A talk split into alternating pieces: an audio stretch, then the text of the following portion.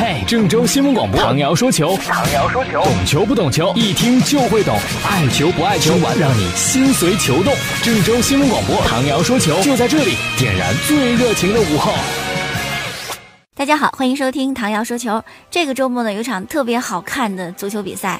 其实好看也不见得是吧？谁知道踢成什么样呢？但一定是特别受关注的一场足球比赛。这就是曼彻斯特德比，曼联对阵曼城。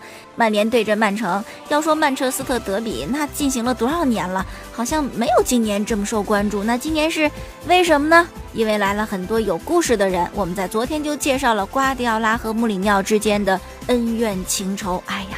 说都说不完呐，所以说他们两个会不会握手啊？能够握多长时间？比赛当中会不会有冲突？赛前赛后发布会上会不会针对对方说一些什么话？哎呀，就特别让大家去去猜想啊。还有一个看点就是伊布，曼联的队中大将和曼城主教练瓜迪奥拉之间的故事。其实我觉得伊布和瓜迪奥拉都不是坏人啊，都挺好的。但是两个人就死活合不来，原因就在于呢，伊布在巴萨效力期间，在球队并没有挣到老大的地位，过段时间之后呢，也就给卖走了。关于伊布的离开呢，也是众说纷纭，有说是让梅西给排挤走的，梅西总是排挤什么亨利、埃托奥、小罗、伊布、维亚利，反正都给撵走了。其实这些都是编排的，人家这些球员之间的关系。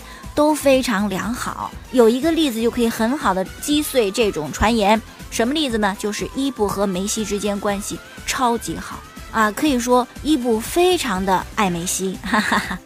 比如说，举个例子，梅西呢开始评金球奖的时候，伊布可以投票啊，他是瑞典队的队长啊。那么自从梅西开始竞争金球奖，伊布的选票排第一的，就是他认为应该给金球的，全是梅西，年年没有变过。你说这不是真爱，这是什么？而且呢，伊布离开巴萨之后呢，口口声声针对的没有说梅西半个不字啊，说的都是主教练。瓜迪奥拉，他曾经在啊公开的场合接受各种采访，就谈到跟瓜迪奥拉就是不和啊，见一次打一次。瓜迪奥拉是一个特别卑鄙的小人。谈到有些事情，瓜迪奥拉的处理方法特别的阴险。你光明正大跟我说就行了，是吧？我也不会赖这儿不走。此处不留爷，自有留爷处。你在这儿，我收你的窝囊气干嘛？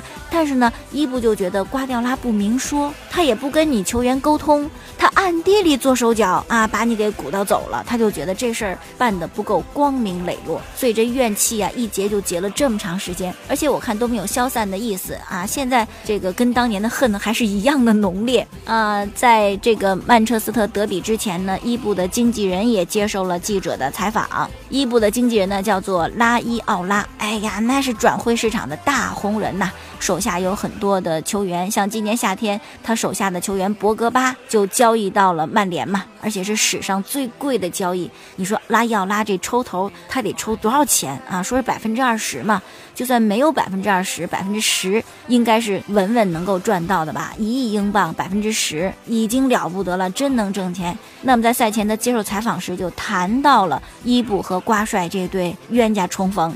当然，这肯定是向着自个儿的球员。拉要拉就说：“我们特别烦瓜迪奥拉啊，他也知道我烦他，他都不敢跟我坐一块儿。所以说有这么多有趣的事情啊，那曼彻斯特德比呢，绝对是值得一看的。不过呢，咱也不能因为伊布和伊布的经纪人攻击瓜迪奥拉，就说瓜迪奥拉是错的一方或者不好的一方。因为人呢，有时候去骂别人、指责别人，只是站在自己的角度啊，自己的立场。”不见得说的都是对的，比如说阿根廷，哎呦，我觉得这阿根廷足球也真是有趣啊！梅西退出国家队的时候，搞各种的活动啊，希望能够回归。这回归之后呢，带伤打了一场比赛，带领球队赢了，拿到三分儿。这有伤呢，赶紧回去啊，看看伤势情况怎么样。你稍微出现点不舒服，肯定不能带伤上场啊，就没有参加第二场阿根廷对委内瑞拉的比赛，只能平了倒数第一。结果因为提早回去治伤，也是惹了阿根廷的媒体了。一位记者就直接炮轰啊，说你在这儿有伤，你不能参加比赛。回到西班牙，你在社交网络上发的什么？说你很好啊，没有事儿，还参加了和巴萨的合练。你这不就是无耻的表现吗？你不能代表阿根廷国家队比赛，这个周末联赛你也不能上场。哎，我觉得这个事情啊，真是非常有趣。反正依我这脾气，我要是梅西，我我再也不回去了，这是干嘛是吧？兢兢业业为球队付出，怎么就不落好？那为什么梅西好像这么不受阿根廷国内的待见呢？是吧？这点跟亨利的感觉特别像。亨利是一个法国球星，当他前段时间宣布退役的时候，哎呦，全世界都特别的难过啊，做了很多报道，唯独法国媒体静悄悄的。就跟亨利不是法国人似的，那为什么会有这种感觉呢？因为他们确实没把亨利当法国人。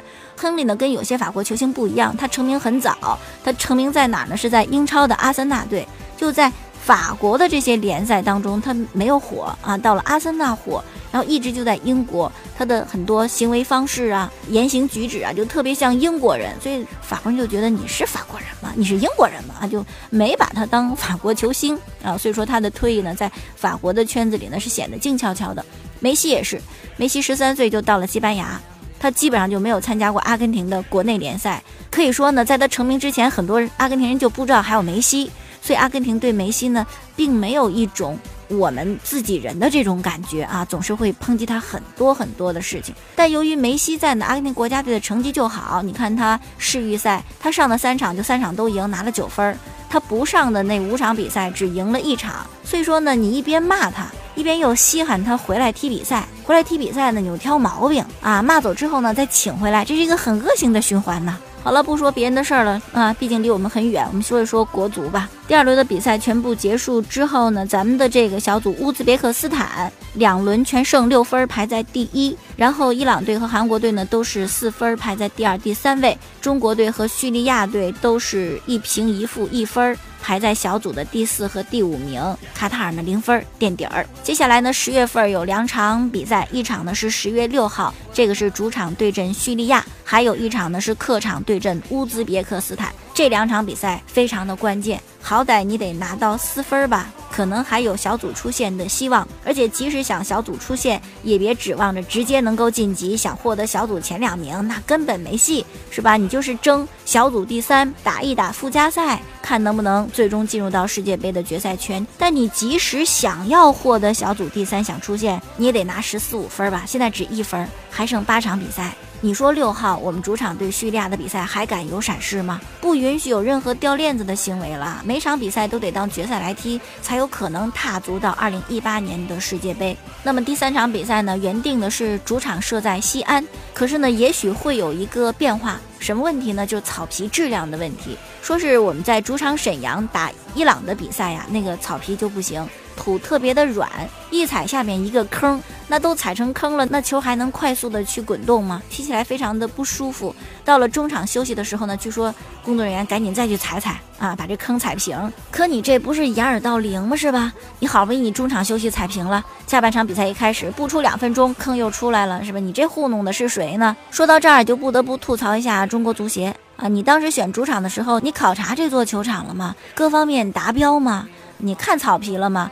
我觉得好多心思啊用到了旁门左道，比如说选沈阳啊，那是因为裹脚不累，韩国离沈阳近，从韩国回来之后呢，到沈阳没有旅途的疲劳。另外就是天气原因，伊朗那边那么热，沈阳这边凉快，他们适应不了。还有呢是足球福地的原因，希望借个好兆头。那国足都花那么多钱包机了，是吧？你多飞两个小时能累到哪里去？歪门邪道想的挺多啊，正儿八经的事儿你没多想，草皮都那样都踢不成，你这不是搬石头砸自己的脚吗？说这西安的草皮质量啊，可能还不如沈阳呢，也不怎么地啊。现在足协应该是赶紧过去考察一下，如果实在不行，就会临时的换场地。你看这给自己弄得多仓促啊！那么可能会换到哪儿呢？有两种方案，第一选择是到长沙，第二选择是到武汉。国足啊，进军世界杯这是很多球迷的梦想，但是呢。总觉得今年好像也很难美梦成真，因为球队确实有他自身的不足，你的能力呀，这个水平啊确实差，啊排不到那么靠前的名次。对伊朗的比赛，谈到了我对高洪波的这个看法啊，就总结了四个字儿：固执、保守。啊，防守队员那么多，都囤在后面。首先一点，你是不是能够防得住？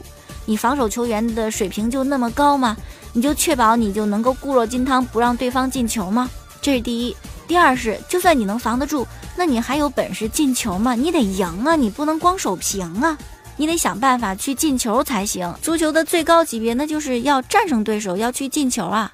说到锋线球员呢，也得谈一谈高洪波的这种保守和固执，就是特别依赖吴磊一个人，这个也是不行的呀。这个试着去换一种打法，对吧？有张玉宁，有郜林，有于大宝，有江宁，你主教练应该是知人善任呐。单靠五球王一个人打天下，你能打出什么样的天下来？我看好多媒体也都支招，是吧？说自己的看法。我相信高洪波呢，也应该能够看到，其实多听多看还真的是可以帮助自己的。